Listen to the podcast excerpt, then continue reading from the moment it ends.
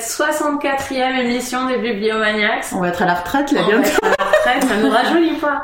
Euh, on peut dire qu'on commence une nouvelle saison avec la rentrée littéraire. Oui, oui, Complètement, tout oui. à fait. Mm. On espère que vous avez passé une bonne rentrée. Je suis comme toujours avec Léo, Bonjour. Amandine Bonjour. et Eva Bonjour. chez Eva pour parler euh, des livres qu'on a sélectionnés pour vous euh, pour cette rentrée. On veut toutes vous remercier pour les cartes postales, pour celles qui en ont envoyé, mais aussi pour vos retours sur l'émission sur les cartes postales pour celles qui les ont juste écoutées. En tout cas, c'est un concept qui a l'air de vous avoir plu. Donc l'an prochain, Euh, oui, j'ai peur d'en recevoir euh, 65 et de pas pouvoir faire deux émissions. Faudra peut-être faire. euh, faudra voir comment comment s'y prend l'an prochain euh, si on en a euh, beaucoup plus. Ou des cartes postales de bonne année, comme ça, en deux Euh, donc c'était très sympa d'entendre d'entendre tous vos tous vos messages comme je vous l'ai dit euh, en août. Vous avez repéré des titres vous de la rentrée littéraire les filles Euh, moi j'en ai, oui, oui j'en ai repéré, euh, j'en ai repéré une dizaine. J'ai déjà un petit peu commencé euh, à en lire, mais franchement j'y vais mollo là. Tout cet été, j'ai rien lu de la rentrée littéraire. J'avais vraiment envie, bah, justement comme il n'y avait pas en plus Bibliomaniacs, d'écouler un peu Mm. tous les livres que j'avais dans mes rayonnages. Euh, là j'en ai lu que deux pour l'instant, dont Le Sort Chalandon, forcément. Ouais. Euh, mais je dois dire que je ne le mettrai pas en coup de cœur de Ah. cette émission, car ce n'est pas un mauvais roman. Mhm. Je l'ai lu avec euh, beaucoup de plaisir, mais j'ai pas vraiment euh, retrouvé le sort chalandon de Retour à Killybegs ou du quatrième mur. Euh, sinon, oui, j'en ai plusieurs là, mais je vais lire tranquillou en septembre-octobre. J'ai pas envie de me mettre la pression non plus. Super. Bah, en fait, on fait pas d'émission rentrée littéraire euh, spéciale. On va défricher plus facilement cette, an- cette année puisque euh, Léo, tu participes au prix L. Donc, tu vas avoir une belle sélection de la rentrée. Oui, euh, donc le prix L qui a commencé depuis la fin de l'été. Moi, je suis dans le jury de novembre, donc là, actuellement, j'ai commencé à lire les sept livres que je dois lire euh, pour début octobre pour euh, faire la sélection du mois de novembre. Euh, donc, euh, je commence juste. hein, donc pour l'instant, euh, je peux pas vraiment vous dire quels seraient les romans a priori euh, et les essais, puisqu'il y a aussi des documents dans le prix L à suivre pour cette rentrée littéraire. En revanche, j'ai aussi participé au prix euh, au prix Fnac. Euh, donc ça, c'était au mois de juin où j'avais lu donc euh, très en avance déjà des romans de la rentrée littéraire et j'avais repéré notamment le dernier roman de euh, Ulysses, Ouais. Comme on le prononce à la française. Euh, euh, donc euh, cette romancière allemande, son dernier roman s'appelle Nouvel An et m'avait vraiment beaucoup plu. Et également euh, un roman noir euh, à sang perdu de Ray Del Bianco. Que j'ai trouvé à la médiathèque hier.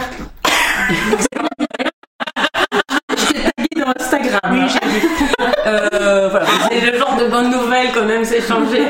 dont je vais pas, pas forcément parler maintenant, mais qui est qui est un premier roman qui est plutôt euh, plutôt sympa. Euh, un peu à la Tarantino avec quelques excès mais euh, mais voilà quelque chose d'assez violent d'assez noir mais avec quand même une belle écriture et euh, et pourquoi pas donc si c'est un genre euh, le genre western euh, western un peu sanglant vous plaît pourquoi ne pas essayer ce roman de de Red Bianco Hmm, merci Léo. Euh, bah moi pour la rentrée littéraire, je parlerai d'un livre que j'ai lu en coup de cœur. Euh, Ah et- oui, le ouais, livre du bain. le livre du. et Léo- Léonie n'a jamais été aussi propre. oui, voilà, pour lire ce livre, j'ai donné deux bains et une journée à ma fille, euh, deux fois le bain pour pouvoir lire euh, à côté d'elle euh, pendant qu'elle jouait dans le bain, parce que c'est les moments les plus tranquilles que j'ai et que j'ai gardé euh, tout l'été. Mm. Euh, voilà pour l'anecdote. Donc je vous, ça fait un beau teaser pour les coups de cœur. On va passer à l'affiche. Euh, alors, on va parler aujourd'hui de Je sais pourquoi chante l'oiseau en cage de Maya Angelou. C'est euh, Eva qui nous le résumera. On va parler de Nomadland. C'est un document de Jessica Bruder chez euh, Globe. Oui. Et on va parler du Mur invisible de Marlène Haushofer. C'est un livre autrichien qui a eu un regain de popularité ces quelques dernières années, mais qui est sorti en 1963. Euh, et alors là, j'ai eu trois traducteurs sur le site. Je ne comprends pas pourquoi. J'ai pas regardé dans mon exemplaire. Mais en tout cas, voilà, je, on, les, on les mettra sur le, Tous sur le trois. site. Voilà, tous les trois. C'est parti, Eva, tu nous parles du Mayen Gelou. que j'ai fini hier soir au taquet, mais bon, j'avais commencé en anglais, donc euh, voilà, j'ai perdu un petit peu, un petit peu de temps. Donc, euh, ce livre, en fait, c'est un récit euh, autobiographique, euh, donc de Maya Angelou, qui, euh, de son vrai nom, en fait, Marguerite Johnson, euh, qui raconte, en fait, sa vie de l'âge de 3 ans environ jusqu'à l'âge de 17 ans. Euh, donc euh, Marguerite Johnson, euh, elle est née en 1928 euh, dans une famille noire. Et en fait ses parents se séparent quand elle est très jeune. Et avec euh, son frère euh, Bailey qui a un an de plus qu'elle, elle est envoyée dans l'Arkansas auprès de sa grand-mère paternelle qui est une femme, on parlait tout à l'heure en off de femme puissante, c'est une femme puissante puisque dans ce sud euh, ségrégationniste euh, où les blancs et les noirs euh, vivent séparés avec des tensions. Euh, c'est une femme qui est patronne. Elle a une grosse épicerie. Elle sert à la fois bah, les blancs et les noirs et elle est même propriétaire de terrains sur lesquels vivent des blancs. Donc c'est assez particulier pour être pour être mis en avant.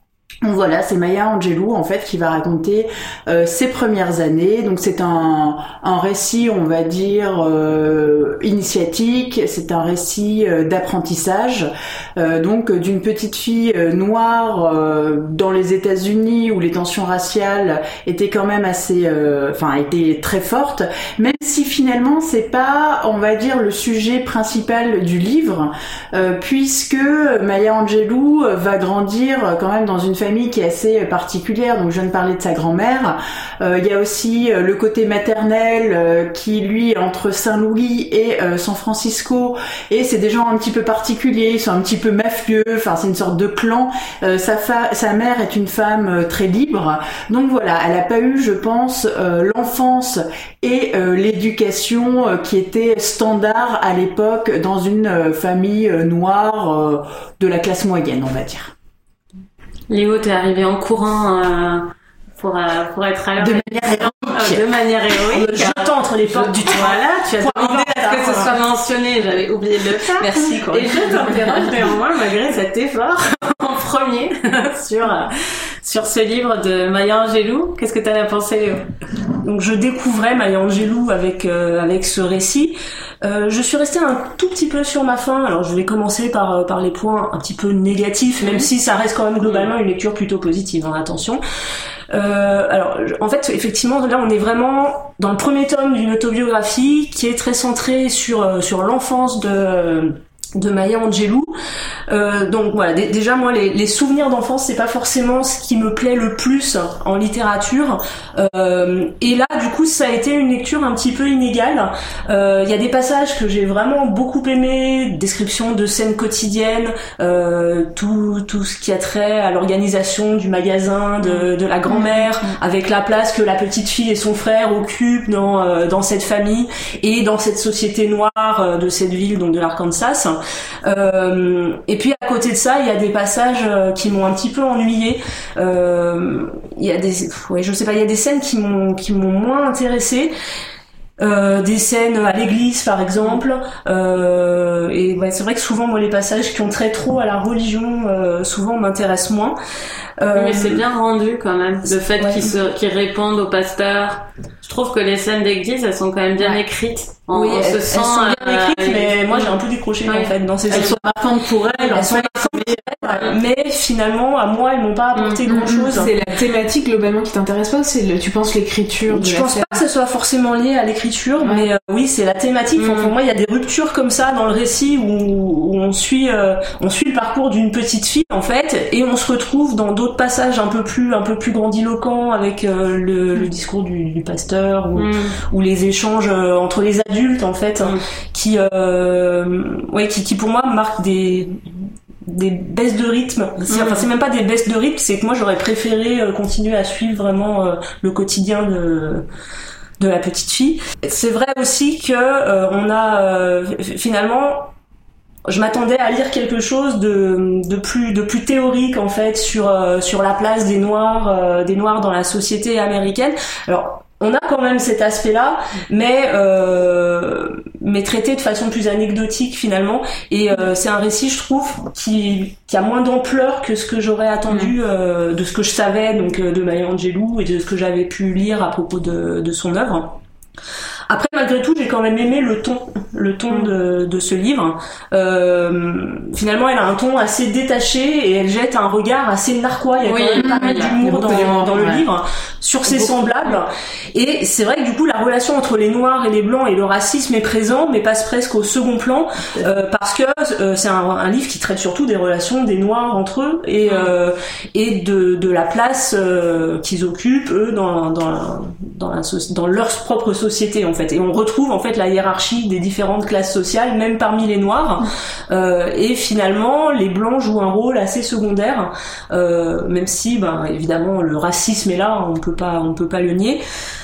Euh, donc en fait ouais, ce qui m'a frustré c'est que ce premier tome s'arrête finalement quand euh, quand Maya Angelou a 17 ans et euh, moi j'aurais aimé euh, enfin je m'attendais à, Ouais. à lire toute sa vie. En fait au départ j'avais pas compris que c'était en, en plusieurs tomes je c'est volumes en c'était- fait. voilà. C'est comme le Simone de Beauvoir. en fait. Ouais. et oui, alors autre point puisqu'on évoque Simone de Mhm. Beauvoir euh, sur l'aspect euh, féministe, euh, bah, là aussi finalement je suis restée un petit peu sur ma fin. Par- c'est vrai que par rapport à Simone de Beauvoir au niveau philosophique, enfin ça ça ça n'a rien à voir. Là on est dans quelque chose finalement Même de dans euh, l'autobio, tu veux dire. oui, oui, dans. Là, on est sur quelque chose finalement plus anecdotique, basé sur une expérience beaucoup plus personnelle, qui euh, qui replace moins les choses dans un contexte euh, dans un contexte général. Après, j'ai quand même pris beaucoup de plaisir, malgré donc les baisses de rythme dont je parlais, les, les quelques passages qui m'ont un petit peu ennuyé. Malgré tout, euh, j'ai trouvé qu'il y avait quelques fulgurances dans certaines scènes et j'ai toujours été raccrochée. Euh, et j'ai, je l'ai lu euh, pratiquement d'une traite euh, et j'en ai tiré quelque chose et j'ai envie de lire la suite. Bon, donc, Ouais. c'est positif. Même c'était pas forcément ce Oui, à quoi je oui, devais m'attendre vrai. au Oui, départ. ouais. Je suis pas sûre d'avoir bien exprimé euh, mes réserves, mais euh, moi, je me retrouve beaucoup dans ce que tu dis en fait, parce Ah, que non, j'avais de grandes attentes sur euh, cette lecture. Je la connaissais pas, Maya Angelou, mais j'avais beaucoup entendu parler de cette écrivaine. Euh, je crois que sur la quatrième de couverture, ou je sais plus où, j'avais lu qu'elle avait une écriture très poétique, et donc j'avais une grande attente sur la thématique du féminisme, une grande attente sur le style. Et en fait, c'est là où euh, j'étais un peu déçue. J'ai trouvé le style assez simple. Et j'ai pas pu m'empêcher, évidemment, comme Léo, de faire la comparaison avec les mémoires d'une jeune fille rangée, où là, bon, c'est un de mes livres préférés, c'est hyper travaillé, c'est euh, beaucoup analysé, mais sans sentir euh, la sueur de l'analyse, je sais pas Mm, comment ouais. dire. c'est pas laborieux, c'est- ça reste euh, Très accessible. très fluide. Voilà, et, euh, et très fin, très juste. euh, et en fait, j'ai trouvé, euh, je sais pas, du coup, j'ai été, j'ai été, euh, j'ai été déçue parce que j'ai pas trouvé la même richesse euh, et aussi parce que je me suis pas sentie autant emportée par tout, autant touchée par tous les, par tout ce qu'elle racontait. Il y a des moments des scènes que je trouve vraiment savoureuses. Il y a des scènes sur la nourriture, Oui, sur euh, euh, quand elle est chez sa grand-mère. En fait, elle a une éducation qui est très stricte, mais alors elle mange super bien. Et ces scènes-là, elles sont, elles sont vraiment géniales. Euh, Il y a quelques scènes sur la lecture où elle peut raconter que la lecture l'a aidée à surmonter les épreuves que qu'elle a vécues. C'est c'est beau, mais en fait, je trouve que c'est pas assez poussé, c'est pas assez, enfin, euh, c'est c'est effleuré. C'est évoqué. Elle évoque Voilà. beaucoup de choses. Ouais. Et c'est beau, c'est un bel effleurement, mais euh, mais en fait, je suis restée sur ma faim comme Léo.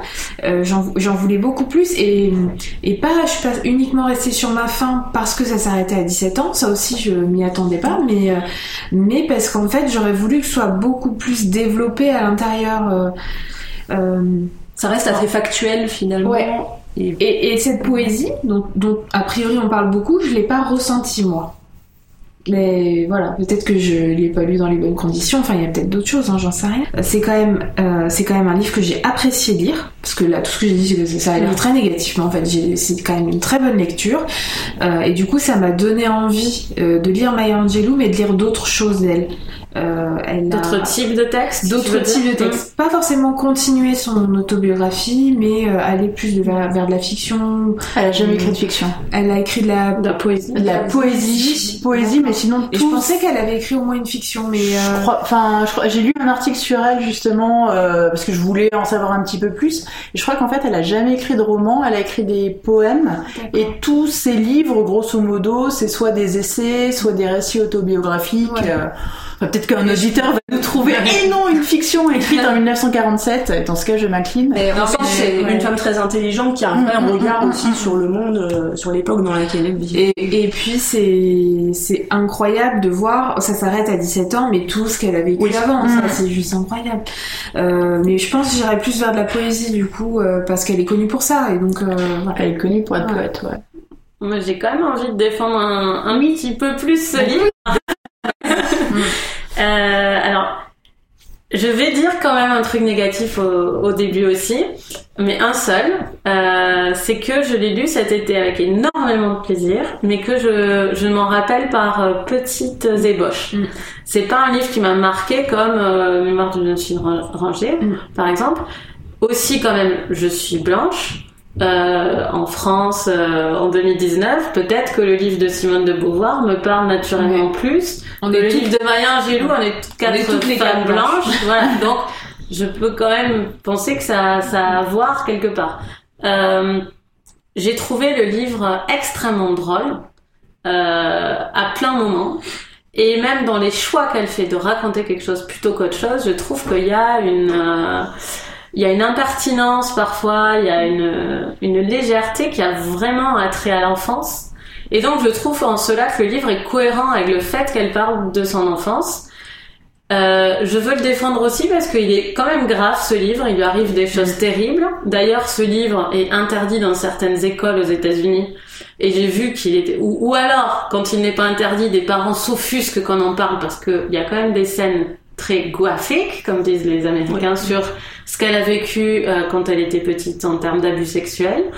Euh, donc c'est pas un livre. Il faudrait pas penser dans notre récit du livre et dans notre commentaire que c'est un livre, euh, un catalogue de petits récits d'enfance. euh, un- voilà, c'est lourd, léger. c'est lourd. Voilà, il y a quand même euh, une pesanteur sur le fait qu'on parle beaucoup des relations entre les noirs. Ce qu'elle dit, c'est que c'est justement la résultante de l'apartheid. Enfin, c'est que, enfin, de la ségrégation, c'est que justement, euh, ils vivent tellement entre eux que les blancs, c'est une sorte de réalité, de, de, de danger comme le grand méchant loup, mais qui est bien réel et qui, qui arrive dans le livre quand même.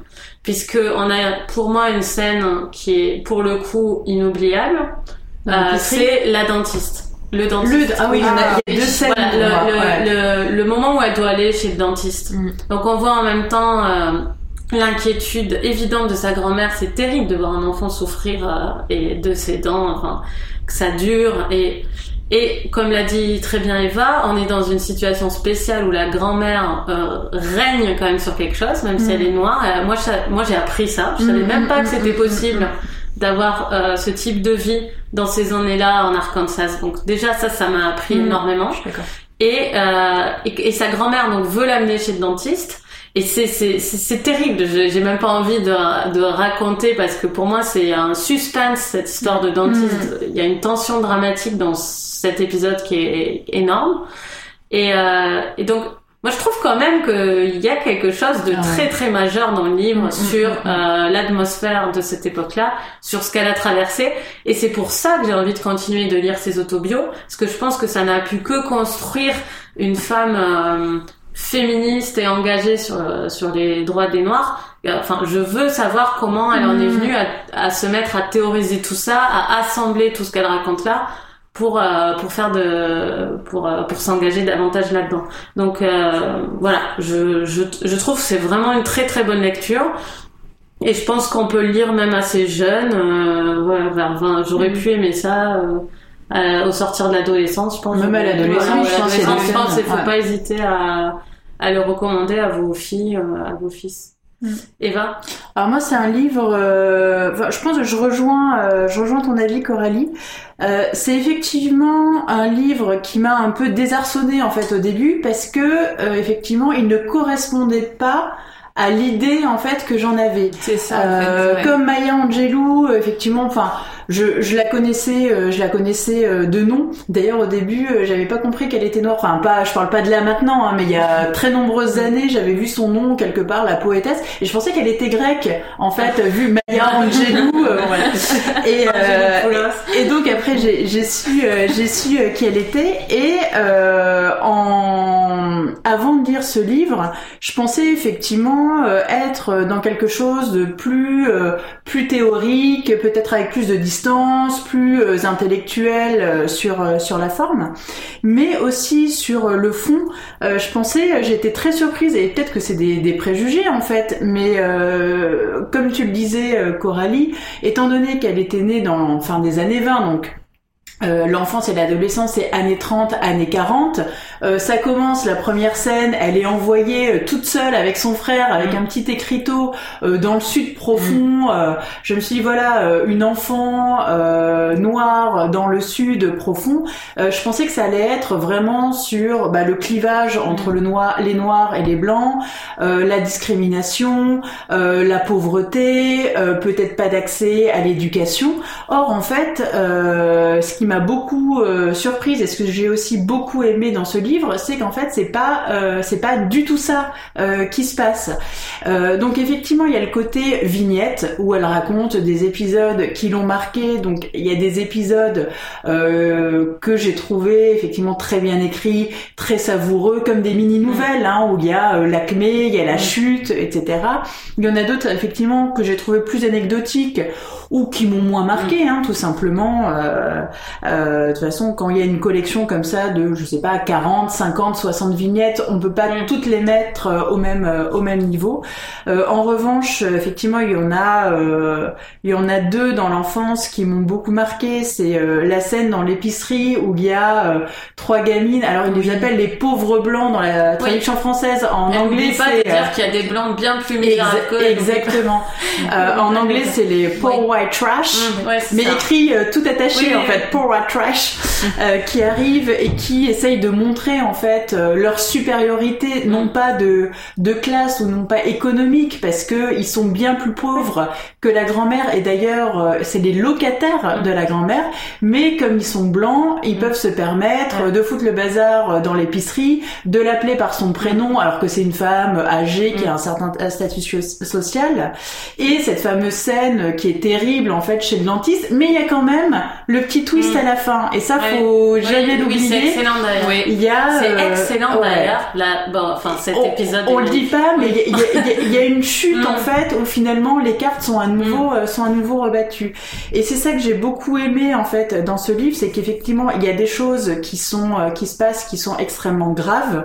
Euh, Certaines sont dues, effectivement, bah, comme pour le dentiste, euh, à un état d'esprit, à un lieu euh, géographique, à la ségrégation, au racisme, etc. D'autres choses qui lui arrivent peuvent arriver en fait euh, à n'importe quel moment aussi à n'importe qui. Enfin, tout n'est pas dû euh, aussi au, au racisme ou euh, enfin au, à la période à la période temporelle.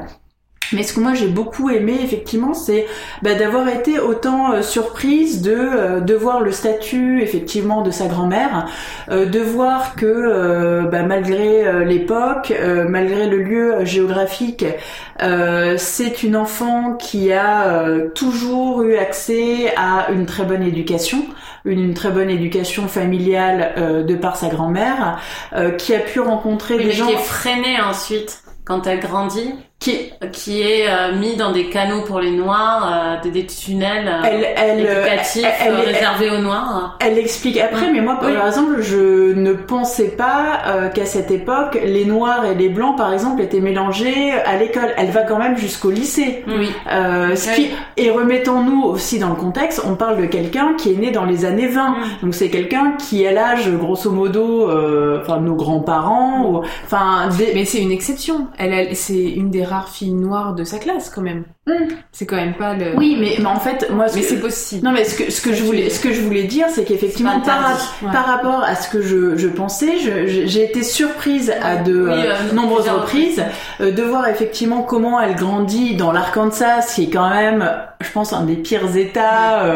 Enfin, enfin, c'est pauvre, raciste, etc. Enfin, c'est tous les clichés en fait qu'on peut avoir à cette époque. Enfin, sont sont dans l'Arkansas. le fait qu'elle va rencontrer effectivement des gens qui vont la mettre sur la piste bah, de de la lecture. elle a, on voit que dès l'enfance, elle est très, elle parle de Shakespeare avec son mm. frère. Il y a quand même un niveau de culture qui est très élevé. Euh, elle peut aller, euh, elle peut aller jusqu'au euh, lycée dans des classes où ils sont mélangés entre noirs, latinos et blancs. Et je pensais pas du tout en fait que c'était possible à cette époque. Enfin même en France, des gens qui sont allés au lycée dans les années 40, je parle même de mm. blancs classe moyenne, il y en avait pas tant que ça. Enfin et euh, aussi enfin le l'ouverture d'esprit en fait et la liberté qu'elle peut euh, avoir. Elle a été élevée euh, dans un esprit très chrétien mais finalement dès l'enfance elle elle s'en détache elle s'en moque un peu elle voit le côté un petit peu hypocrite psychorigide de la religion. Sa sa mère aussi elle fait un portrait de sa mère qui est une femme libre qui mène sa vie comme elle l'entend qui est ouverte d'esprit qui lui ferme jamais la porte, au contraire, qui trouve des solutions pour elle. Euh, elle va se balader au Mexique avec son père. Enfin, il y a des scènes en fait qui sont complètement folles. Enfin, moi, j'ai vraiment, euh, j'ai vraiment beaucoup aimé ce livre. J'ai trouvé que euh, malgré certaines choses effectivement très graves étant parlé Coralie qui lui sont arrivées, euh, elle a réussi à surpasser en fait tout ça et avoir une vie jusqu'à l'âge de 17 ans qui est euh, hyper ouverte sur le monde, euh, hyper riche, elle parle les langues étrangères. Enfin, je me dis, elle a eu quand même un bagage grâce mm. à elle-même, grâce à sa grand-mère, grâce aussi à, à sa mère, qui est assez exceptionnelle pour l'époque, pour le fait d'être une femme et pour le fait euh, d'être noir. Et euh, non, vraiment, moi, c'est un livre qui m'a vraiment accroché, que j'ai trouvé, euh, j'ai trouvé vraiment agréable à lire parce qu'elle a une écriture qui est très accessible. Et moi, ça m'a un peu ouvert l'esprit par rapport à ce que j'en attendais mm. en fait. Et c'est un livre qui a réussi à me surprendre, à bah, me faire sortir un petit peu des sentiers battus et ça me donne vraiment envie de voir ce qui lui arrive après en fait. Eh ben, c'était Je sais pourquoi chante l'oiseau en cage de Maya Angelou qui est disponible euh, en poche. Hein. Mais d'ailleurs, on ne sait pas pourquoi il chante l'oiseau en cage. je, je, je sais pas en fait. Il y a une référence dans le livre Si, je crois que dans le livre, ils en parlent de ça, mais moi j'ai oublié. C'était vraiment très bref. Ouais, d'accord. Euh, c'est toujours dur de trouver un titre en même temps. On va parler euh, maintenant d'un essai on va essayer d'être un peu plus rapide sur l'essai, euh, même si celui-là méritait euh, vraiment grandement euh, d'en parler.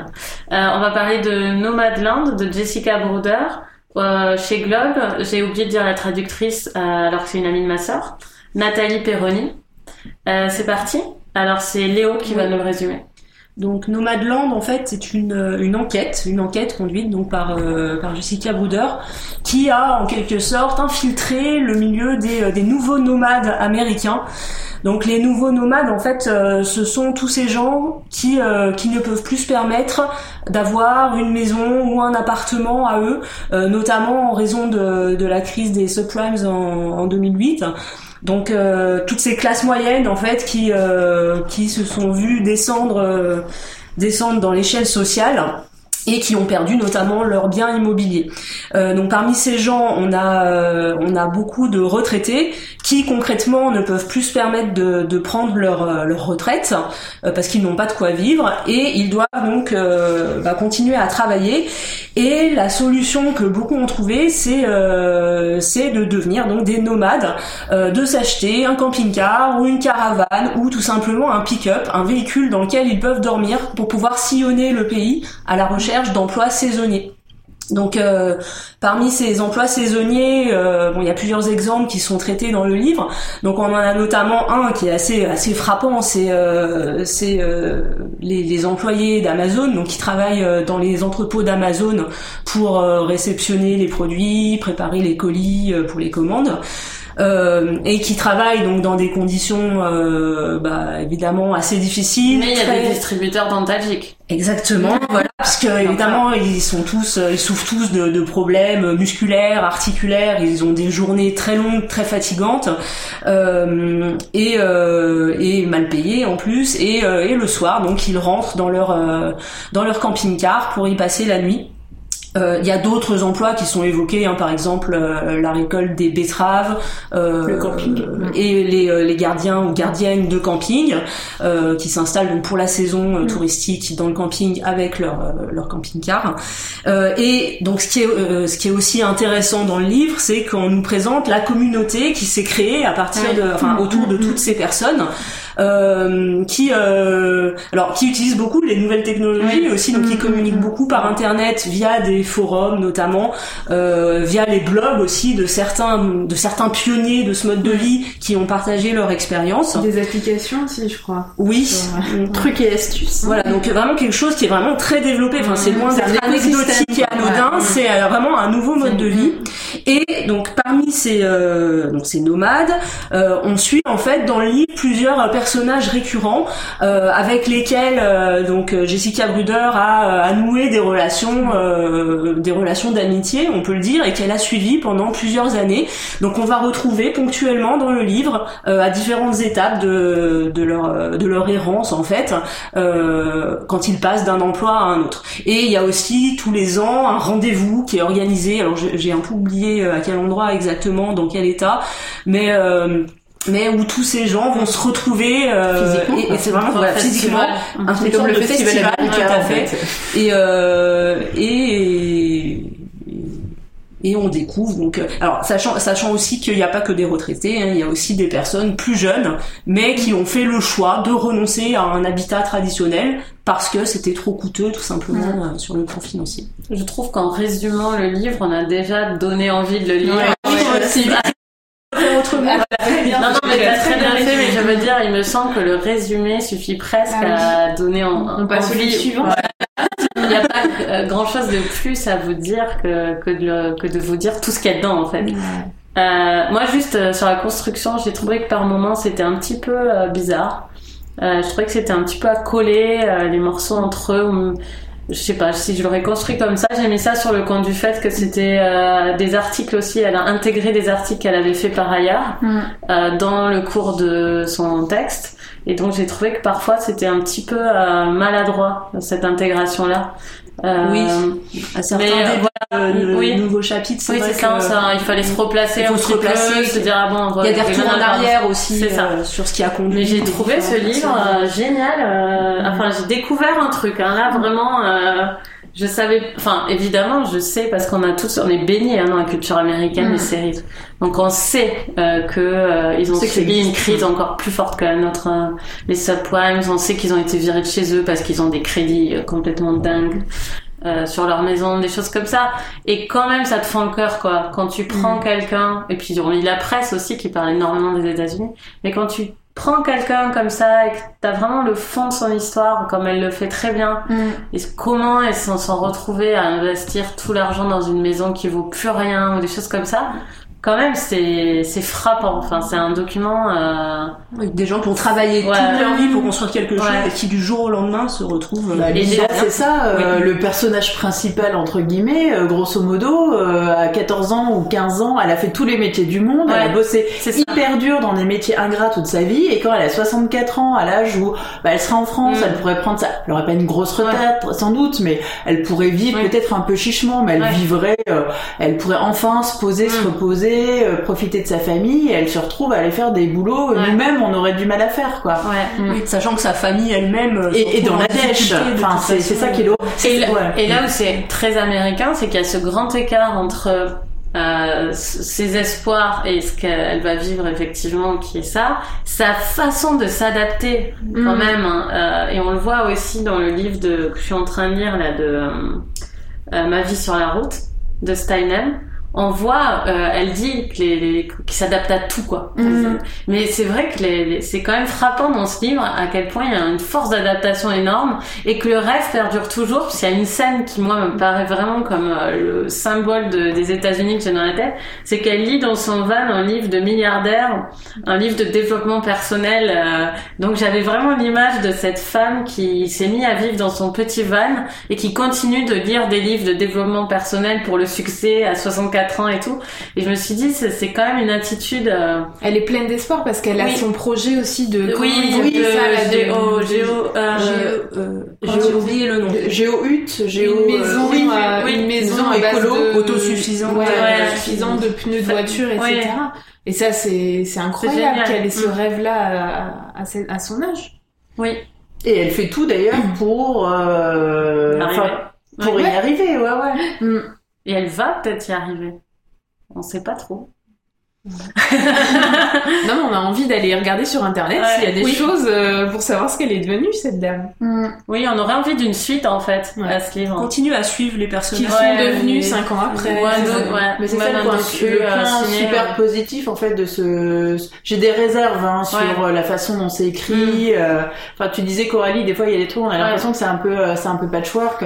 Moi, effectivement, il y a quelques pages où je trouvais que c'était un peu trop délayé, où elle avait euh, tendance un peu à répéter Oui, certaines choses, mm. ou quand elle met par exemple, euh, elle, a, elle, euh, elle reproduit en fait des statuts euh, Facebook. Donc on comprend bien l'idée que Ouais. c'est des gens d'un certain âge euh, qui sont beaucoup sur les réseaux sociaux pour se coordonner entre eux, Mm. pour communiquer, euh, pour faire vivre quelque part la, la communauté.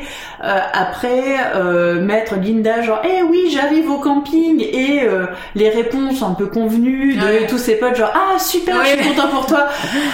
Euh, voilà, on peut peut-être couper. Enfin voilà, je pense qu'il y a euh, quelques pages effectivement qui auraient pu être coupées pour que le, le récit soit un petit peu plus euh, dense gagne en densité. ouais. un peu plus un peu plus efficace, un peu plus pertinent. Mais effectivement, enfin déjà le sujet est hyper porteur et aussi le fait qu'elle euh, elle suive quelques personnes comme ça et qu'on a vraiment on a tout le contexte. On connaît leur passé on connaît leur vie actuelle on connaît leur famille. Il y a plein de petits détails un peu anecdotiques mais qui font que du coup bah ça rend le portrait Ouais. encore plus riche. Euh, ça rend vraiment les gens euh, ça rend vraiment les gens attachants et ça permet de comprendre en fait leur parcours. Et comme tu disais Coralie comment ils s'adaptent euh, et tout.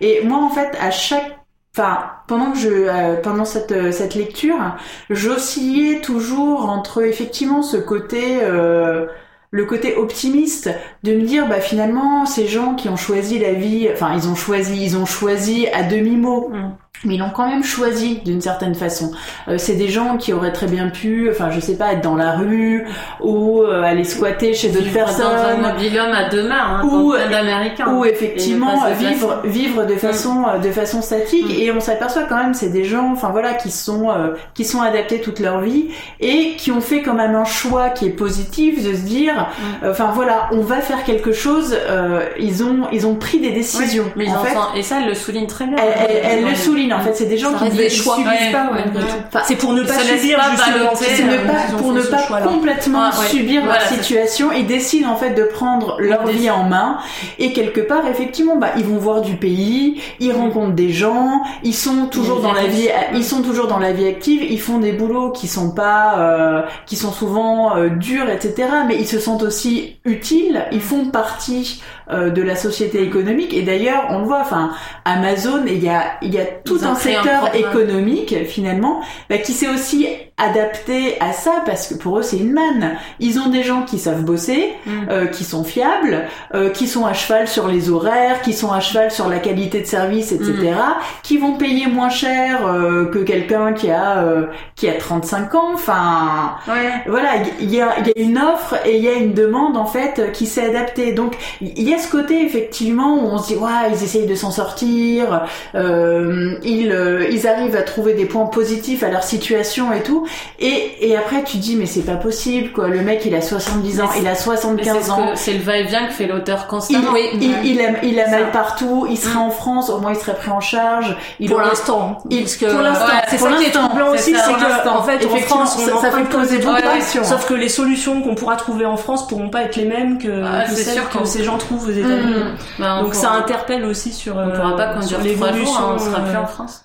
Ouais. non, mais- non, mais c'est vrai que tu te demandes comment ça peut se transposer dans un pays c'est vrai. européen. Mais ça existe. Alors qu'économiquement, on fait prend peur. quand même un peu. Mais, c'est- mais le ça, même ça existe chemin. déjà, enfin moins pour les personnes Oui. âgées, mais effectivement, euh, enfin moi j'ai toujours admiré ça, les gens. Enfin j'avais vu par exemple un, un documentaire sur bah, des jeunes qui avaient pas trop de perspectives, ils vivaient dans des euh, genre des petits villages ou des cités, etc. Euh, ils faisaient pas d'études, des petits boulots un petit peu merdiques, et je me disais, enfin, et c'était des gens au lieu de rester euh, dans leur appart ou leur maison euh, pourrie à regarder la télé, à bouffer des chips et, et à vivre de leurs allocs et tout. Enfin, ils- voilà, c'était des gens qui avaient euh, acheté un, ils achetaient un camion, euh, ils allaient parcourir bah, les routes de France et d'Europe, ils faisaient des boulots euh, itinérants. Donc, bah, l'été ils faisaient la, Fruits, euh, l'été ils faisaient la récolte, l'hiver ils étaient dans la station de ski et puis bah, ils travaillaient dans des restos, ils Ouais, faisaient le après, ménage. c'est pas chez nous, c'est pas quelque chose d'installé comme Non, Non, pas- on a un modèle de société tellement c'est- différent ouais, et des C'est- mentalités C'est pas quelque chose qui est dans la culture, mais je me disais ouais, enfin voilà, quitte à faire des petits boulots, bah autant Ouais. aller découvrir le monde. Enfin, je trouvais ça génial. Mais quand tu vois ça pour des personnes qui sont Mm. âgées, tu te dis mais enfin laissez-les un peu tranquilles quoi, que ils puissent un peu souffler, qu'ils puissent un peu Mm. se soigner. Léo, tu veux parler Non, je vais dire depuis tout à l'heure. En fait, euh, ce que j'ai trouvé quand même assez fort dans ce livre, c'est qu'on a presque l'impression de lire un roman avec Mm. des vrais personnages. Et c'est c'est troublant aussi parce que euh, oui parce qu'on lit ça on lit ça comme un roman et en même temps régulièrement on a le rappel que oui c'est la réalité c'est des personnes qui existent. Moi, c'est vraiment ce qui m'a surprise en fait. Oui. Et dans toute la j'ai été un peu surprise comme ça par chacune, chacun euh, de nos livres où euh, je m'attendais à autre chose. Et en fait, euh, et en fait, finalement, ça s'est bien terminé pour moi la lecture. Là, en commençant Nomadland, je sais pas pourquoi, je pensais qu'on allait lire une fiction. Et donc, je commence, je lis 20 ou 30 pages, et je dis, oh purée, un documentaire, j'ai pas Et j'ai bien aimé ton message. Vous êtes au courant ça Je savais pas que tu l'avais lu. Et donc je me suis dit bon, allez, je vais me forcer. Et en fait, ça vient, ça vient super bien Mm. parce que c'est comme ce que dit Léo, c'est qu'on est tellement attaché, on a tellement Mm. d'empathie pour Linda, pour tous ces personnages, qu'on qu'on qu'on a l'impression d'être dans comme les mêmes impressions qu'un roman en fait. Euh, Ouais, c'est du très bon journalisme. c'est du très bon, c'est ce que je voulais Très dire bon aussi au niveau de la de méthode. journalisme. euh, Mm. Enfin, c'est remarquable, c'est Oui, un oui, travail oui. remarquable. Et justement, on part des personnages Mm. pour aller vers du plus général. Il y a une vraie enquête qui est menée quand même en interrogeant tout, Mm. euh, toutes les personnes impliquées là-dedans. Elle s'est, enfin, elle a quand même interpellé aussi Amazon, euh, les, les employeurs. Et Elle a essayé. Elle a essayé en et, tout cas. et du coup, ça peut être, ça peut être surprenant cette alternance entre situations personnelles qui sont proches, c'est de la littérature. Mm. presque. Oui. Et euh, essais, euh, documents sur la situation, donc elle mélange beaucoup ces récits, ces narrations, et, euh, et en fait le travail de journaliste, d'enquête, d'analyse. Moi, ça est passé de manière très fluide. Ça m'a pas gêné. J'ai pas été gênée comme vous par, euh, je sais plus comment vous l'appeliez, mais euh, ces différences de, enfin, Eva elle faisait comme ça en le, en, en le disant. Euh, euh, Non mais le des inégalités en fait vous trouviez dans Moi, ça m'a pas rythme, vraiment gêné non plus. ça hein, m'a pas du tout gêné. Et, euh, et tout, Mm, ce, je l'ai tout ce que tu disais Eva sur euh, euh, ce qu'elle peut dire sur Facebook, des, des petits commentaires, etc. Je pense que ça nous rapproche de ces personnes-là. Mm. Et, et ce dont je voulais vous parler aussi, je trouve qu'il y a un, un sujet qui est, euh, qui est assez intéressant et elle l'a abordé, elle a mis les pieds dans le plat en fait, c'était très bien. C'est euh, cette culture américaine du positivisme. Mm, ouais. Euh, et elle en parle elle-même, elle en a conscience et, et elle questionne la chose. Et en fait, elle est jamais dans le jugement dans le livre. C'est ça Non. qui est génial, c'est ça qui fait qu'il est si intéressant. Elle pose des questions. Elle en tire pas forcément de conclusion, c'est à nous d'en tirer les conclusions. Que le positivisme c'est sympa, mais qu'à un moment donné, euh, c'est un peu euh, la couche de peinture qui cache euh, aussi la misère derrière, quoi. Oui, et puis pendant ce temps-là, il lutte pas. Enfin, oui, c'est- oui, je veux pas ça, rentrer dans le politique. aussi, voilà, Mais dans- pendant ce temps-là, c'est une acceptation de quelque Ouais. chose qu'on pourrait nous juger inacceptable et qui provoquerait peut-être des manifestations géantes, des Ouais. émeutes, mais qui ferait qu'on on en viendrait peut-être pas là. Donc il y a quand même un côté politique quand on le lit en tant que Mm. français, Oui. euh, qui est très intéressant. D'autant plus, je trouve. Et tu vois, et ça, ce qui est bien, et on retrouve tout au long du roman, par exemple, cette notion du positivisme et son interrogation là-dessus, elle l'écrit comme un essai, et en même temps, tu le perçois tout au long à travers les personnages. Euh, Il y en a une, on apprend à un moment donné, que je sais plus si elle l'a fait ou si elle a voulu, elle a pensé faire une tentative de suicide, Mm. alors qu'en fait, tu- enfin, c'est c'est hyper surprenant. Tu te dis, ah bon, elle, elle a l'air tellement optimiste. Ouais. Euh, et donc en fait, même à travers les personnages, elle montre à quel point euh, cet optimisme, c'est une façade quand même. C'est fragile et ça Mm, peut, euh, ça sûr. peut basculer. Ouais. euh, Léo, est-ce que t'as tout dit sur les Je livres Parce que crois. J'ai l'impression qu'on t'a tourné autour, on n'a pas arrêté de te, de, de, de, de te Non, voler la parole. Non, j'ai tout dit. D'accord. Et en tout cas, c'est vraiment une excellente lecture, Ouais. très Ouais. enrichissante et, euh, et qui n'est à aucun moment pesante, alors que ça aurait pu le devenir Mm. sur, un, sur un sujet comme celui-là. Mais comme souvent les éditions Globe, enfin moi Ouais. euh, vraiment c'est une maison d'édition. Il y a quelques maisons comme ça euh, où toujours sur les livres Globe. Parce ils que- font euh, la plupart de leurs ouvrages c'est de la non-fiction. Mm. Ils font un tout petit peu de Un peu de fiction. roman, mais... Mais franchement, enfin moi, je les suis vraiment très attentivement parce qu'ils m'emmènent toujours dans des endroits où je serais pas forcément allée de moi-même, mais il y a toujours un niveau de qualité qui. Et une très belle Ouais. couverture. C'est Oui, beau livre. oui, oui, avec des belles couleurs qui m'ont Ouais. rappelé un autre livre. Euh, non. non mais le tien. Ah, d'accord. Ah bah non, bah, j'avais pas fait attention, mais je le dirai à l'illustratrice. Euh, on va, donc ça, c'était Nomadland de Jessica Bruder. Euh, traduction Nathalie Perroni. On va passer au Mur invisible de Marlène Haushofer. C'est un livre autrichien de 1963 et c'est Amandine qui va nous en parler. Et, euh, et je suis hyper impatiente. Alors j'ai l'impression pour faire un résumé à peu près correct. Alors en fait, euh, ce roman, il se déroule euh, dans la forêt, dans une forêt autrichienne où la narratrice passe des vacances, a priori, chez des amis, chez un couple d'amis. Et ce couple d'amis... Hugo, Hugo et sa- et sa femme. Mm. Euh, et ce couple-là part euh, dans l'après-midi, une soirée euh, au village d'à côté, ne revient pas, elle se couche, tant pis, sans eux. Et le lendemain, quand elle se réveille, ils sont toujours pas là. Elle part à leur recherche pour voir euh, pourquoi est-ce qu'ils sont restés au village. Et elle tombe Avec leur chien. Elle avec leur chien Mm. qui est resté à la maison avec elle et euh, le chien et la narratrice tombent euh, sur vraiment euh, nez, enfin le nez dans un mur invisible et elle se rend compte qu'elle ne peut pas accéder plus loin parce que ben, tout l'espace qui entoure la maison qui est quand même un grand espace est clos et fermé par par un mur qui l'empêche d'aller de l'autre côté. Et l'histoire, finalement, c'est comment, assez rapidement, euh, elle accepte cette situation et elle met en œuvre euh, une autre vie. Euh, comment elle noue des relations différentes avec les seuls êtres autour d'elle, les animaux, puisqu'elle est, il n'y a pas d'autres êtres humains dans ce mur a priori. Et donc, eh ben, elle va commencer à, semer des pommes de terre, à, à à trouver une vache, à essayer de traire du lait. Et donc, euh, l'histoire, c'est cette histoire-là de la narratrice, de sa survie et surtout de comment, euh, comment elle noue des relations humaines avec ses animaux. C'est Seul sur Mars, en Autriche. en mieux. Même si j'aime beaucoup euh, le Moi film. aussi, mais bon, Mais c'est vachement un peu plus enrichissant que Seul Mars. Ah, J'ai adoré celle sur Oui, Mars. J'adore ce film. Mais là, il n'y a pas de playlist disco. c'est ça. Et sur sur Mars, il y y a ce truc de, de pouvoir repartir. Enfin, tandis que là, il n'y a pas ça. Non, elle se dit qu'elle va rester. Ouais, voilà, Ouais. c'est ça. Mm. Vas-y, Coralie. Léo, Léo, non, non, Léo. Non, bah alors euh, oui, pour moi c'est le meilleur Mm. roman euh, survivaliste, Mm. si on peut l'appeler comme ça, euh, que que j'ai lu. Je l'ai lu il y a un petit moment déjà. Je l'ai lu il y a 6 5 6 ans. Non, Ah. ouais, 5 ans. Tu t'en souviens bien? Je l'ai pas relu parce que je voulais le relire et puis j'ai pas vraiment eu le temps mais en fait je m'en souvenais très bien et en écoutant le résumé d'Amandine euh, oui, je me souviens vraiment de T'as reconnu le livre euh, en fait, déjà, j'aime bien, euh, j'aime bien le postulat de départ, c'est-à-dire qu'à aucun Ouais. moment, en fait, on va savoir pourquoi il y a ce mur. Fou complètement. Et on s'en fiche Mm. complètement, exactement. C'est vraiment très secondaire dans le livre, qui est vraiment centré sur, euh, bah, sur ce que la, le personnage principal va mettre en œuvre pour survivre au quotidien.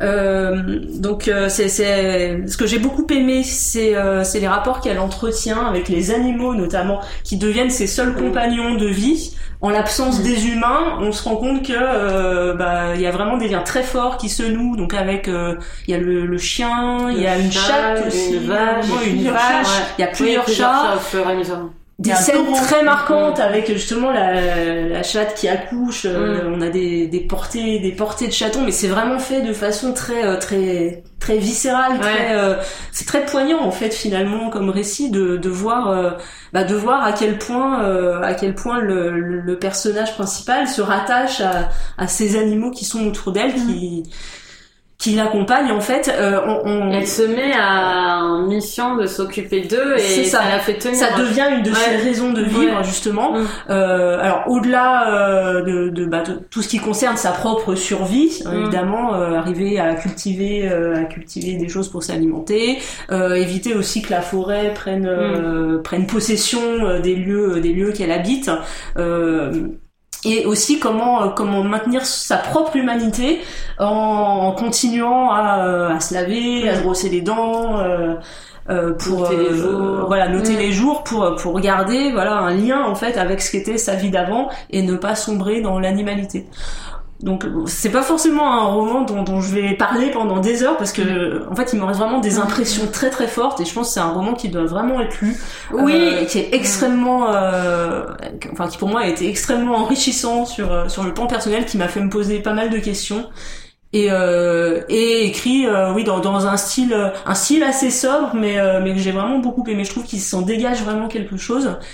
Et euh, moi je l'ai nettement préféré à Dans la forêt Mais je je l'ai lu juste après dans la forêt. que alors dans la forêt j'avais euh, C'est différent quand même. c'est diffé- si voilà, différent, différent. on les rapproche, Mm. mais euh, dans la forêt était je trouve plus explicatif. Mm. Euh, là on est beaucoup plus dans euh, bah, des sensations à vivre à vivre au quotidien au jour le jour et euh, Dans l'introspection. Et il y a finalement- que si dans l'introspection- était sous un dôme de verre, enfin sous- derrière une paroi de verre, ça ressemblerait un petit peu à ça ce qu'a Oui. et oui ce que je voulais ajouter c'est que dans le mur invisible en fait il se passe très peu de choses Ouais, Ça vraiment ça, sur la description qu'il faut le dire d'un quotidien assez lancinant euh, Et c'est ce qui ouais. m'avait un peu gêné dans, dans la forêt à certains moments, c'est qu'on avait des événements qui survenaient, voilà, qui Mm. faisaient un peu avancer, euh, avancer l'intrigue de façon un peu artificielle, Mais alors faut- que là, on est vraiment dans quelque chose de très sobre, très brut. Tu vois, Eva dit faut le dire, mais en même temps, euh, en même temps, c'est pas du tout un problème. Non, c'est pas un lit. problème. Euh, ça, ça peut l'être. Franchement, ça peut l'être. Surtout quand, euh, enfin, moi je lis, enfin, quand tu lis du post-apocalyptique Ouais. entre guillemets ou du roman euh, survivaliste, et justement parce que on peut pas s'empêcher de faire des comparaisons avec d'autres romans et typiquement dans la forêt arriver sur la table assez assez rapidement. Euh, dans la forêt ou même des séries où on peut voir forcément la plupart du temps tu vas avoir une intrigue où il va se passer forcément beaucoup de choses Mais je trouve ça plus réaliste qu'il se passe Mm. pas grand chose, justement, et ça fait partie du sujet du où livre. Avoir des actions effectivement euh, extérieures euh, ou du danger extérieur ou des interactions avec euh, de l'extérieur ou avec d'autres personnes etc donc quelque part je pense que enfin c'est comme quand on par- on parlait du Maya Angelou tout à l'heure quand tu ouvres un livre euh, souvent t'as quand même certaines T'as une représentation. T'as une représentation, t'as certaines attentes, et après, bah, soit effectivement ça correspond à tes attentes, soit tu peux être un peu déçu ou déstabilisé, etc. Et moi, alors. J'ai euh, une copine, donc Claire, euh, The French Book Lover, qui avait lu ce livre, elle avait beaucoup aimé quand elle a dit, lui offert. ah bah voilà, comme Oh là là, mais comme c'est beau, se passe tout est lié. Désolée, j'ai pas pu Elle s'influence sans le savoir en fait. Et effectivement, quand elle a vu que j'étais, euh, elle, elle nous écoute euh, dans les bibliomaniacs, donc on la salue d'ailleurs. Et euh, quand elle a vu que j'étais en train de le lire justement pour cette affiche, elle m'a envoyé un petit message en me disant non non mais franchement il est très bien, mais attention, enfin t'es au courant qu'il se passe pas grand chose. Et j'ai gardé ça dans un coin euh, de mon esprit. Et effectivement moi ça m'a un petit peu, alors j'ai beaucoup, fran- franchement j'ai Mm. beaucoup aimé le livre. hein, attention, hein, je veux pas paraître euh, négative ou même un peu mitigée, mais je pense que par rapport Oui, à oui, ce oui, à quoi on a, on a, enfin ce à quoi on a l'habitude, non, on a l'habitude. Ce à quoi on est habitué. Ce à quoi on est habitué, voilà, j'étais en train de dire cette phrase est très bancale. Euh, effectivement, le fait que euh, il y ait cette euh, quotidienneté et il y, a un côté un Immuable. peu, euh, un- voilà, il y a, il y a ce côté immuable. Bah, et- ouais, il y a une sorte de routine finalement survivaliste. Alors c'est très intéressant parce que justement, en fait, notre regard, il est sur autre chose. Le regard, il n'est pas forcément sur l'action.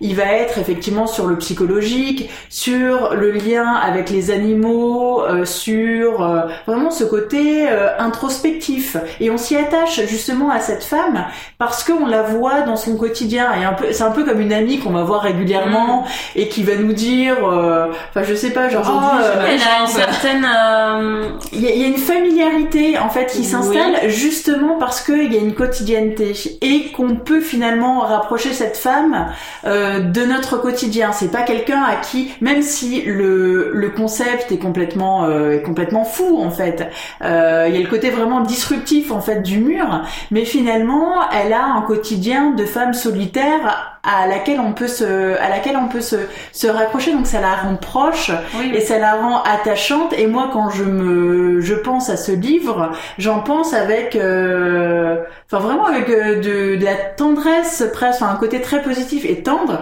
mais effectivement quand on a l'habitude de lire des romans et notamment de ce genre où euh, limite il y a des zombies euh, qui vont arriver ah, derrière le mur ou euh, des gens des gens bizarres où tout va Oui, c'est s'effondrer etc du. Ça prend que Exactement. C'est un livre qui Exactement. prend l'essence du. C'est pour ça que c'est le meilleur pour les. Oui. et Exactement. Ouais, justement, c'est ce qui- Voilà. Ouais. C'est pour ça que je disais la- notre affiche, elle est euh, chacun des livres, je trouve, est surprenant parce qu'en fait, il n'est pas ce à quoi on s'attendait. Hum, hum, hum. mais je pense sauf, que sauf ouais. si vous nous écoutez maintenant, vous êtes au Maintenant, courant vous de savez que le mur Ouais. invisible n'est pas un roman d'action. Mais effectivement, pour non, mais pour les auditeurs, enfin, de, de se dire que c'est pas forcément euh, un livre où euh, à tous les chapitres, bam, il y a un truc qui va péter. Oui, mais c'est ce qui fait paraît, son charme aussi. enfin, me paraît excessif. Oui, moi aussi. Voilà. Alors, moi, pas du tout, par tel contre. quel. Non, mais le dire une fois, ok, mais non, mais parce que, tu vois. non, parce que moi, ça m'a vraiment perturbé. parce que moi, j'attendais qu'il se passe un truc, en fait. Et je, ah bah non, elle se couche, il s'est rien passé. Et le lendemain, on recommence. Et Mais il y a, attends, il y a quand même une tension. Il y a une tension oui, il y a une tension, euh, super forte qui fait que vraiment tu le dévores. Et à chaque fois la journée elle se termine, tu sais qu'il va rien se passer, mais tu sais que Mais limite, c'est le- inquiétant qu'il se passe. Mais tu sais qu'à terme, tu sais, euh, elle le dit tout de c'est la- suite elle dit tout de suite qu'il y a, des personnages, on peut les appeler personnages, qui meurent. Oui. Et donc tu sais dès le début que tu et tu attends Oui, oui, avec angoisse le, Le jour. chien, notamment, Oui, elle ça, le dit c'est très pour vite. ça que je parle du rapport avec les le animaux chien à qui- elle est très attachée. Euh, Je suis peut-être pas très animaux, moi, en fait. Mais moi non plus, ouais. moi non, plus, je suis pas très animaux. Mais justement, j'ai trouvé que là, c'était vraiment des personnages Ouais, à. Bien sûr. Et on a vraiment des choses qui se jouent euh, Mm. là-dessus, qui, Mm. qui sont traitées de manière très forte.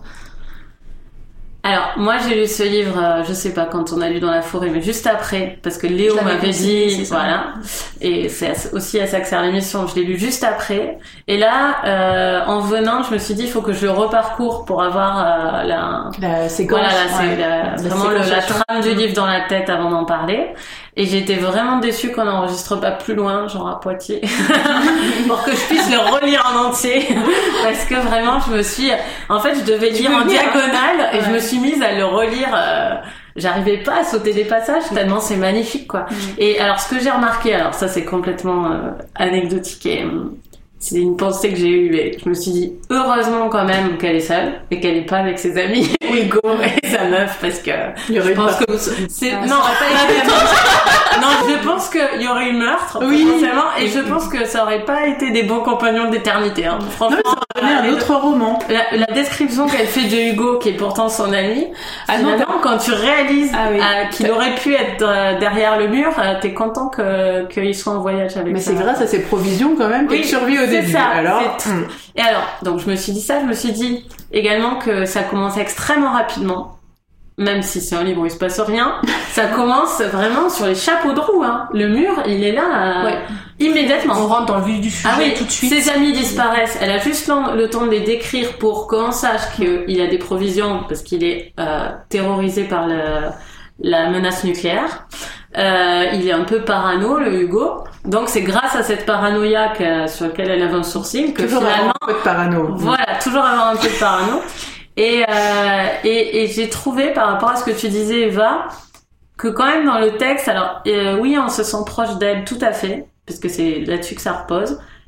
Mais je trouve aussi qu'elle instille quelque chose où on voit qu'elle est usée, quand même. Enfin, Tout à fait. et dans l'écriture, c'est magnifique parce que donc là, le procédé, c'est qu'elle écrit ce qui lui est arrivé sur la fin parce qu'elle a peur de devenir folle, donc elle, Elle se veut laisser met une trace, voilà. même si elle Voilà, c'est ça. Elle se met fait. à écrire Et ça sans s'est passé il y a savoir à deux ans et demi, Voilà, c'est ça. Donc Ouais. c'est énorme en fait de raconter euh, deux ans et demi, euh, surtout comme ça, de solitude. Hum. Et bien, je trouve que ça transparaît vraiment dans le texte et que euh, on a pu donner l'impression qu'on avait euh, le fil de l'action.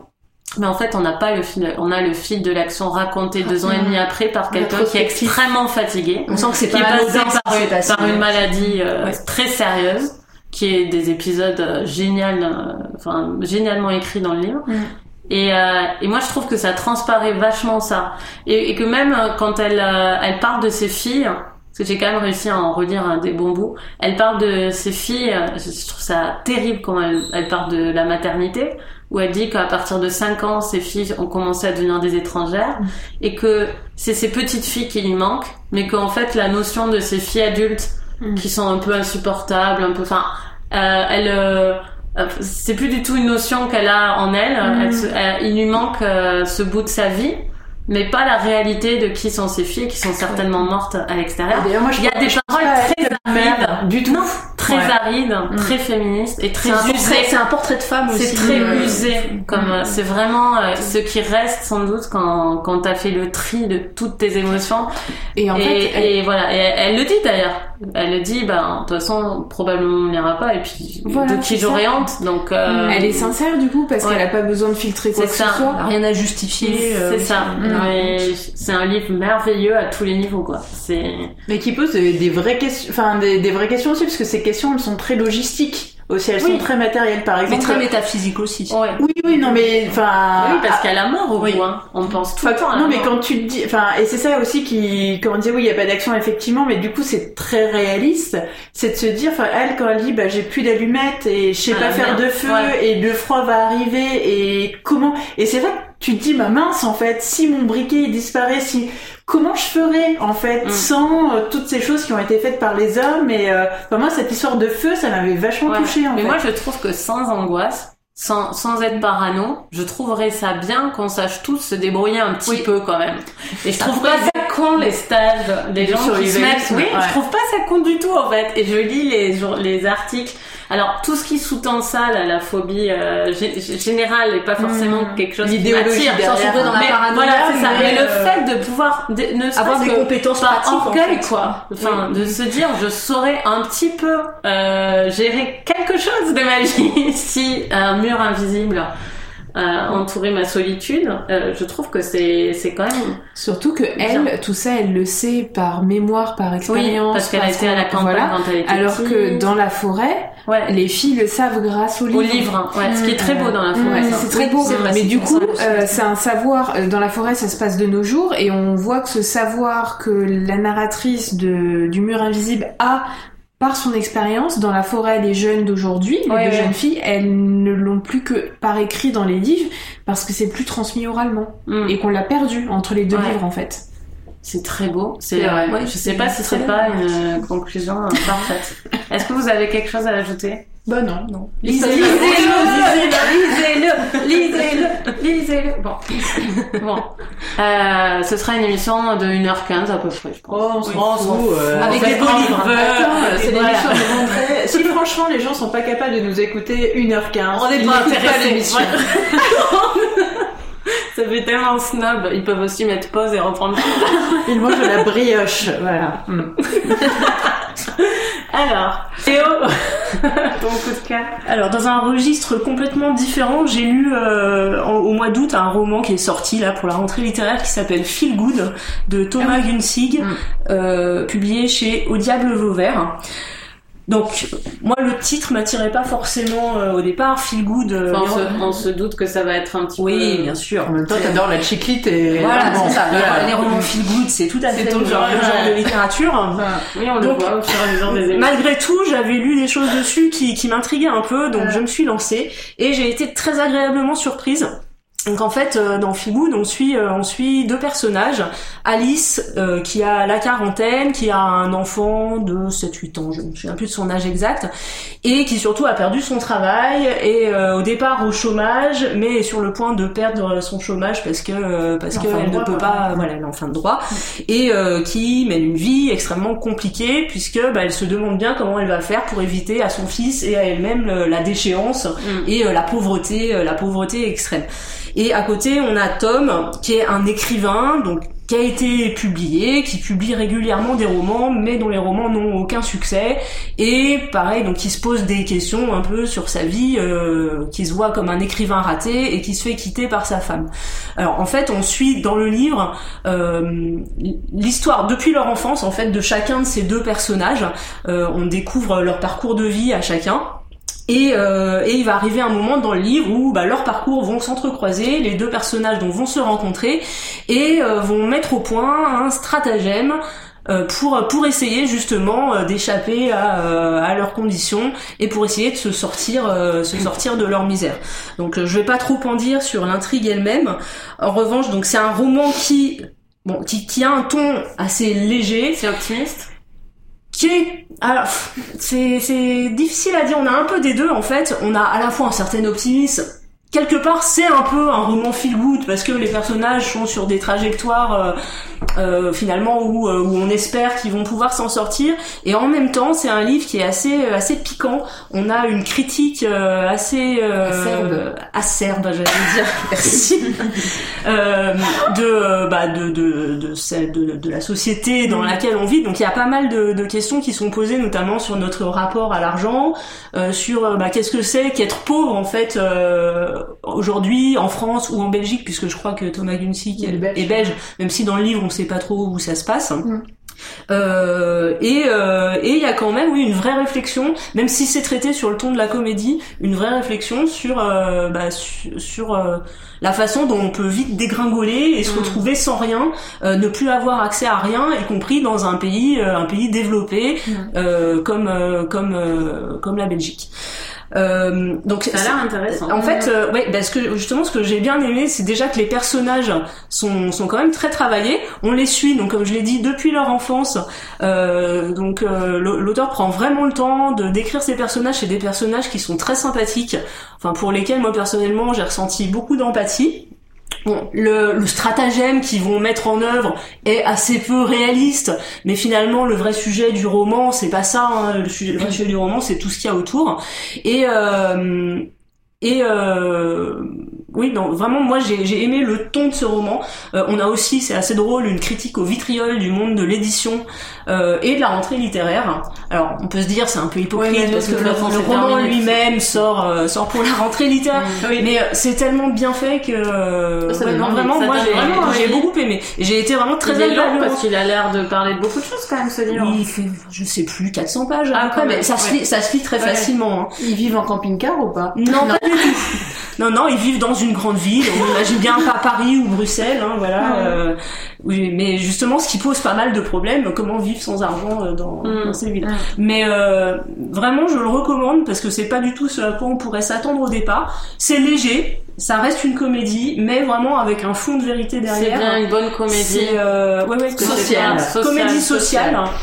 Et des passages que j'ai trouvé que je trouvais assez drôles aussi personnellement. Bien, bien, bien. Merci Léo pour Feel Good au Diable Vauvert. Oui. On parle pas souvent de cette maison. Non, petite maison Amandine. Euh, moi, c'est un coup de cœur un peu particulier parce que c'est euh, pas un livre, pas une œuvre en tant que telle. C'est un coup de cœur dont je vais vous parler pour le travail de Marie Bongard. Euh, Marie Bongard, c'est euh, une jeune femme qui, je pense, à nos âges et qui fait un podcast qui s'appelle Une sacrée paire d'ovaires. Euh, dans ce podcast, en fait, elle raconte à chaque fois l'histoire d'une femme, euh, d'une femme exceptionnelle et qui manque à être connue. Euh, et ça peut être une artiste, ça peut être euh, euh, le dernier que j'ai écouté par exemple, c'est sur Alice Guy qui, qui était la première réalisatrice de films tout court hein, dans, à travers le monde et qui ah et qui est pas qui est pas connue en fait. Il y a un article sur elle dans le cahier du cinéma, je crois. Le dernier. Ouais. Et bah, peut-être qu'on va parler de plus en plus mm-hmm. d'elle. Hein. Euh, et en fait, euh, en fait, elle, elle nous permet de redécouvrir des, des, histoires de femmes qui ont existé et dont le travail, c'est le cas d'Alice Guy, dont le travail a souvent été tué ou volé par d'autres, des hommes, pour s'approprier euh, le droit à considérer que non, c'est moi qui ai fait le premier film de l'histoire du cinéma. Euh, et, et, je, et je dis c'est un coup de cœur pour le travail de Marie Bongard parce qu'elle fait pas que ce podcast. Euh, c'est aussi quelqu'un qui est, euh, qui est assez actif sur les réseaux sociaux.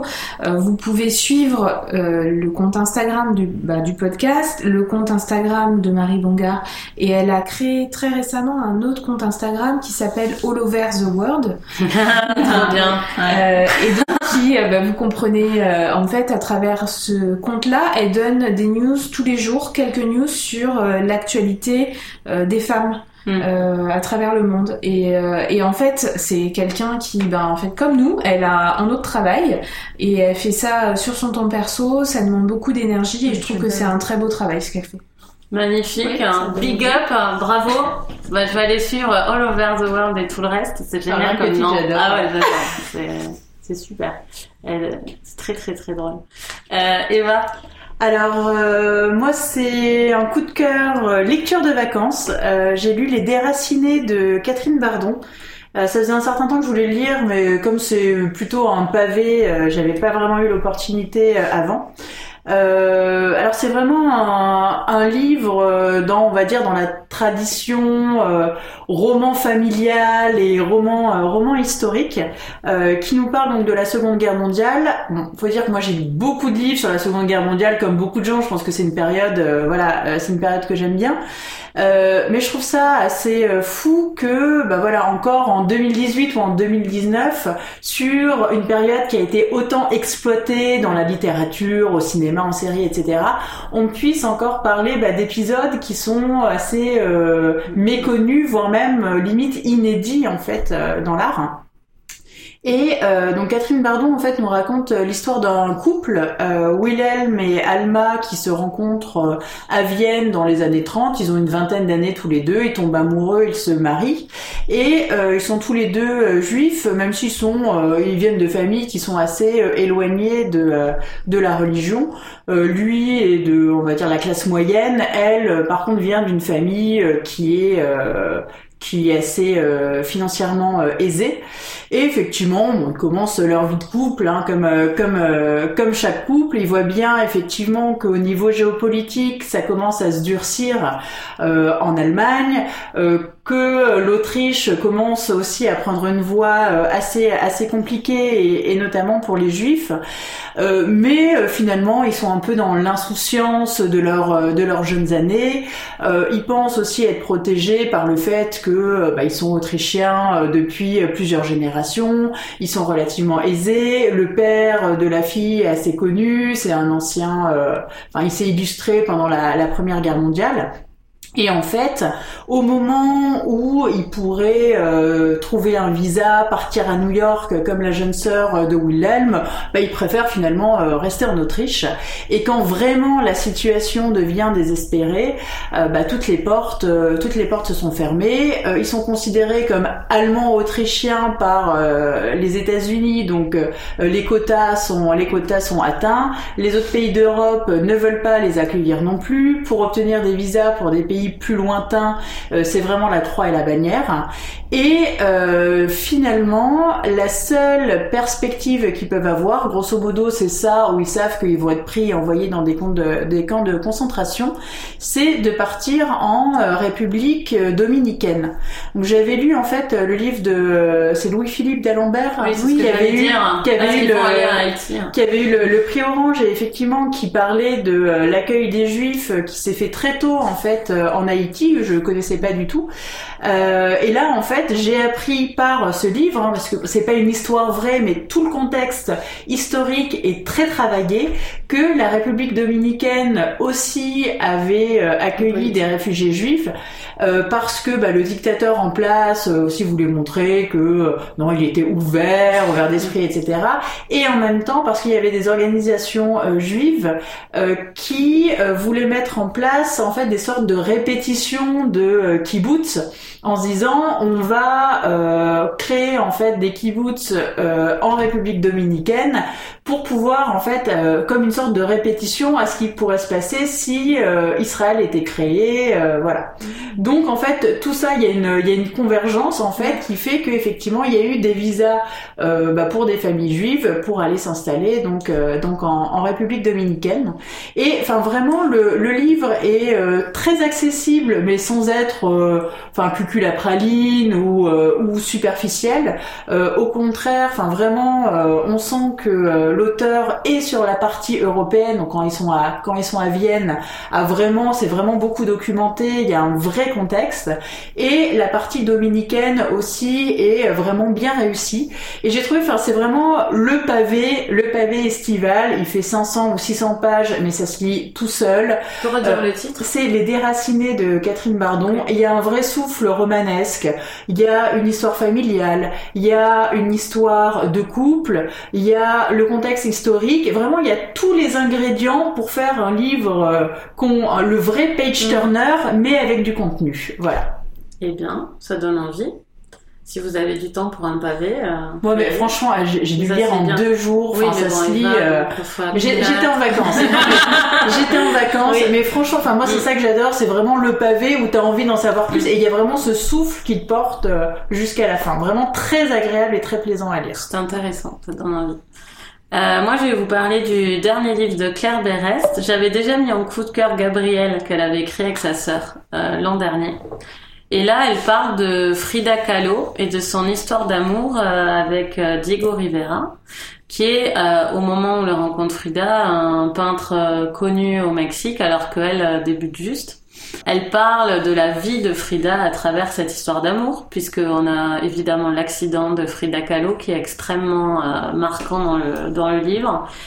Et, euh, elle fait le récit euh, de cette histoire. Je, je l'ai lu un petit peu comme ça. Mm. Enfin, vraiment, euh, mm. parce que j'avais beaucoup aimé Gabriel. Pour moi, c'était évident que je le lirais parce que j'aimais beaucoup l'écriture de Gabriel. Et ça m'avait, je vous l'avais dit, je vous le rappelle, fasciné parce qu'elle avait écrit à quatre mains et que ça se voyait absolument pas. Euh, et je me suis dit, ça m'a intrigué parce que comme j'ai pas lu Claire Berès par ailleurs, sauf dans Gabriel, je me suis dit, est-ce que je vais retrouver mm. quelque chose de Gabriel dans, dans, euh, Frida, voilà. Enfin, dans Rien n'est noir. Euh, bon, bah, c'est un, c'était un grand, grand, grand plaisir de lecture. Euh, un page turner auquel on s'attend pas puisque c'est une histoire d'amour. Euh, voilà.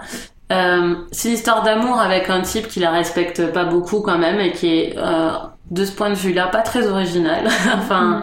on a l'impression si on faisait les, les, les, étapes de comment il la traite que que c'est l'histoire de plein de mecs euh, avec plein de femmes. C'est un mufle. C'est ouais, enfin, je veux dire, il y a en soi les événements sont pas, pas particulièrement dingues. Elle est juste avec un type, euh, c'est un couple difficile quoi. Mais comme elle, elle a en elle hein, quelque chose quand même une aura euh, quand même, c'est fou quoi. Sa, sa, vie à Frida Kahlo, on voit bien que l'autrice l'adore. Alors, ce qui euh, me fait plaisir, c'est qu'apparemment des gens qui connaissent énormément euh, Frida Kahlo, ce qui n'est pas mon cas. Moi, je l'ai lu comme un roman et sans avoir euh, autre, à part les, les indices biographiques que tout le monde connaît sur son mhm. accident de tram, j'avais pas du tout d'indices euh, de sa vie. T'avais vu le film peut-être? Non, même pas. Tu vois, donc je suis vraiment, je pars de loin. Mm. Mais apparemment, des gens qui sont fans de Frida Kahlo, qui ont lu les bios et tout, mm. euh, adorent aussi ce livre. Donc je pense que voilà, je pense que c'est respectueux des faits et euh, de, je sais pas, l'atmosphère ou ce qu'aspire Frida Kahlo. Et, euh, et voilà, c'est un livre qui se lit extrêmement vite aussi parce qu'on n'a pas envie de lâcher. Euh, et qui vraiment montre euh, tant la joie dans la vie de Frida Kahlo avec l'amour, la passion, l'amitié aussi. Il y a des très beaux personnages d'amitié féminine, ce que j'aime dans les livres de femmes, qu'oublient souvent d'écrire les hommes. Donc là, il y a vraiment des très belles pages sur l'amitié aussi, pas que sur l'amour avec Diego Rivera. Et, euh, et puis sur la douleur qu'a ressenti euh, toute sa vie quand même euh, Frida Kahlo, euh, les parties très très sombres euh, aussi. Donc voilà, je recommande vraiment ce, ce, livre pour la rentrée littéraire. Voilà. Bon ben 1h17, vite, de quoi on parle le mois prochain les filles? Bah l'affiche oui. Ah, de ce que je suis en train de lire ou l'affiche? Bah l'affiche. Alice Didon de John Steinbeck Alès d'Éden de John Steinbeck, À la ligne de Joseph Pontus et Jeu blanc de Richard Wagamessé. Euh, Il y en a deux en poche. Oui, Alès d'Éden et Jeu blanc sont en poche. Oui. Et par contre, à la ligne, pas encore, parce que c'est un livre assez récent. Euh, Qu'est-ce que vous êtes en train de lire, les filles? Amandine. Je suis en train de lire La vie silencieuse de la guerre de Denise Dru- Denis Drummond. Euh, je ne sais plus où est-ce que c'est publié, mais euh, ça fait partie des romans de la, de la rentrée littéraire. Donc, euh, Léo. Euh, donc moi j'ai lu euh, hier Sur la plage de Chesson de Ian McEwan, auteur que Oui, mais il est beaucoup. excellent ce Il est excellent ce livre, j'aurais pu aussi le mettre en de cœur. Mais il est très très très beau ce Oui, livre. il est très Oui. beau. Et là, j'attaque Dévorer le ciel de Paolo Giordano, que je dois lire pour le Priel, mais euh, auquel j'accroche pas du tout, qui me plaît pas beaucoup pour l'instant. Hmm. Eh ben dis donc, c'est mal parti. Eva. Alors moi je lis euh, un livre d'un auteur que tu connais bien, Coralie, puisque c'est Loin d'Alexis Oui, je le connais bien, nous sommes comme frères et sœurs. Euh... et euh, moi, je lis euh, sur la euh, Ma vie sur la route de Gloria Steinem que tu avais recommandé, Eva, que j'ai enfin pu charger C'est beau. de la bibliothèque sur ma liseuse après que des pro- évidemment, c'est aussi à ça que sert l'émission. Je me régale, je dois dire. J'en suis déjà à la moitié et ça se lit tout seul. Et après, je lirai Rouge Impératrice. De Léonora euh, Mm, ouais. C'est ça. Euh, bon, ben, en tout cas, on vous remercie énormément de nous avoir encore écoutés. On vous rappelle de nous noter sur euh, Apple Podcast, de parler de nous autour de vous. on a un compte Instagram, donc euh, c'est facile, c'est Bibliomaniacs le podcast. Voilà, et donc on met un peu plus, euh, voilà, de, on relaie nos posts Instagram sur nos autres lectures que vous avez pu rater. Et également les coulisses de l'émission, les posts de nos auditeurs avec leurs propres avis sur les livres. Voilà. Bah, à très bientôt, on vous souhaite d'excellentes lectures et on se retrouve en octobre. Salut! Au revoir.